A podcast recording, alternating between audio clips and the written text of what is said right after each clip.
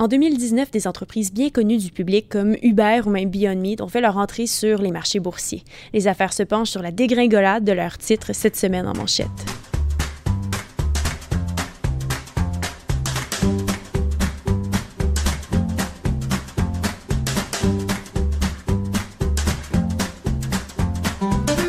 Bonjour chers auditeurs, je m'appelle Catherine Charon. Le journal Les Affaires s'est penché cette semaine sur les IPO de 2019. En français, on appelle ça les premiers appels publics à l'épargne. Avec moi se trouve le journaliste Stéphane Roland pour nous parler de ses premiers pas de ces entreprises sur les marchés boursiers. Bonjour Stéphane. Bonjour Catherine. Ça a été une année plutôt mouvementée sur les marchés boursiers.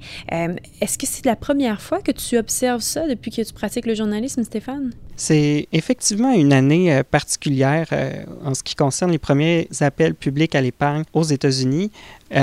Dans un premier temps, c'est particulier juste comme histoire. Au-delà des chiffres, il y a beaucoup d'entreprises qu'on connaît beaucoup, qui étaient dans les marchés privés, qui ont décidé de faire leur entrée en bourse. Je pense à Uber notamment, qu'on qu'on connaît en tant que consommateur ou en, suivant le débat public, on, parle du rôle d'Uber dans la société, la concurrence du taxi.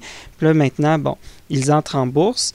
Euh, Slack est une entreprise connue, Beyond Meat aussi. Donc, c'était des noms qui, bénéficiaient d'une grande notoriété qui ont fait leur entrée en bourse. Ensuite, du côté des chiffres, ce qui est intéressant, bon, il y a ces entreprises-là, il y a d'autres entreprises un peu moins connues aussi. Puis, quand on regarde euh, la, cohorte des recrues à la bourse cette année. Il n'y a jamais eu autant d'argent qui a été levé par des entreprises qui ne sont pas encore rentables depuis les années 2000. En fait, depuis la bulle techno, c'est quelque chose qu'on n'a jamais vu. Est-ce qu'on s'attendait à ce que ces entreprises soient à ce point peu rentables? C'est quelque chose qu'on pouvait savoir déjà euh, un peu dès le début parce que avant de rentrer en bourse, ces entreprises-là dévoilent déjà des informations financières pour préparer le terrain. Enfin, à leur entrée en bourse. Donc, on savait déjà que ces entreprises-là n'étaient pas rentables. Euh, ce qui est intéressant, par contre, c'est que quand on a décidé de faire ce sujet de manchette-là, on avait déjà prévu le faire a un certain temps. On n'avait pas encore creusé euh, toute la question. Bon, on le savait pour certaines entreprises, mais on n'avait pas regardé en profondeur les données pour comparer par rapport à la bulle techno. C'était vraiment dans, dans la perspective de Hey, il y a vraiment des, des gros noms qui rentrent à la bourse cette année. Ce serait vraiment intéressant de faire un point sur ce qui arrive avec elle à la fin de l'année. Puis c'est maintenant qu'on a écrit la manchette qu'on a eu l'occasion de faire le lien avec, avec la bulle techno, qui est un lien dans le fond, on dit depuis la bulle techno, mais c'est pas encore comparable à, ce qui s'était passé là, à cette époque-là, au niveau des ratios puis tout ça.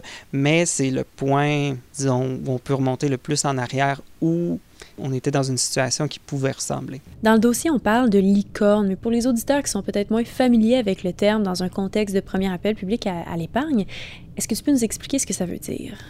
Une licorne, c'est une entreprise qui est évaluée à au moins un milliard de dollars qui est dans les marchés privés.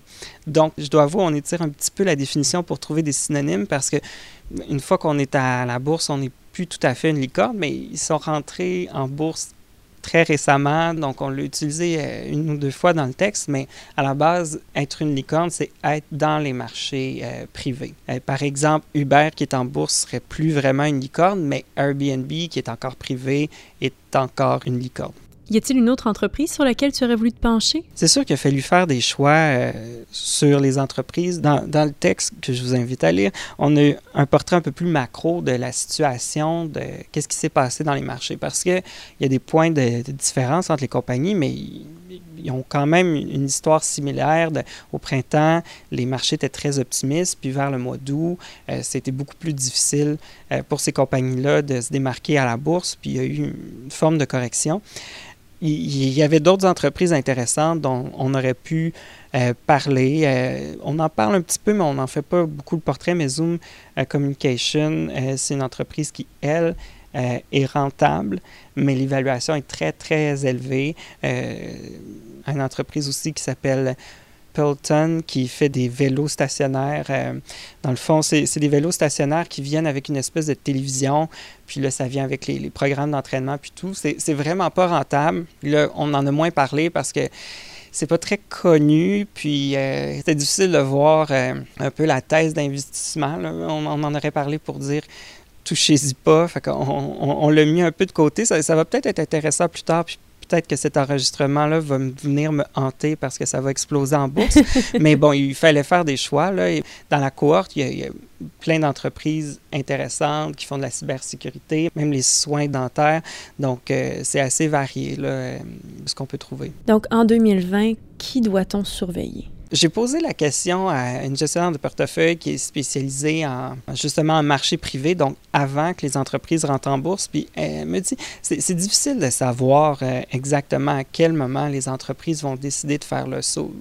Ça fait partie du chemin logique, quoique certaines entreprises qui ne vont jamais euh, dans les marchés publics, mais est-ce que ça va être dans un an? Est-ce qu'ils vont y aller dans cinq ans? Il y a beaucoup d'argent dans les marchés privés en ce moment, donc euh, il y a toujours euh, l'intérêt euh, d'aller en bourse ou le besoin d'aller en bourse. Puis avec la correction qu'on a eue, peut-être certaines entreprises qui vont y penser euh, à deux fois avant de faire le saut. On le voit au Canada. il y a eu GLF qui, a décidé de reporter son entrée en, en bourse parce qu'elle n'obtenait pas le prix qu'elle voulait. Donc, c'est difficile de savoir qui va être là. C'est sûr qu'un nom qui circule beaucoup, puis ce serait la, grosse vedette, c'est Airbnb, qui est toujours dans les marchés euh, privés. Donc, c'est une possibilité que ce soit un gros nom qui, rentre en bourse l'année prochaine. Eh bien, avant de vous pencher sur ce qui se passera en 2020 avec Airbnb peut-être, vous pouvez toujours retourner en arrière et consulter la manchette Les recrues vedettes de 2019 de Les Affaires qui se trouve dans l'édition du 23 novembre. Si vous voulez faire partie des chanceux qui apprennent en avant-première, ce dont il sera question dans la prochaine édition du journal Les Affaires, je vous invite à vous abonner à nos différentes plateformes, soit Spotify, Google Podcast et Apple Podcast. À bientôt.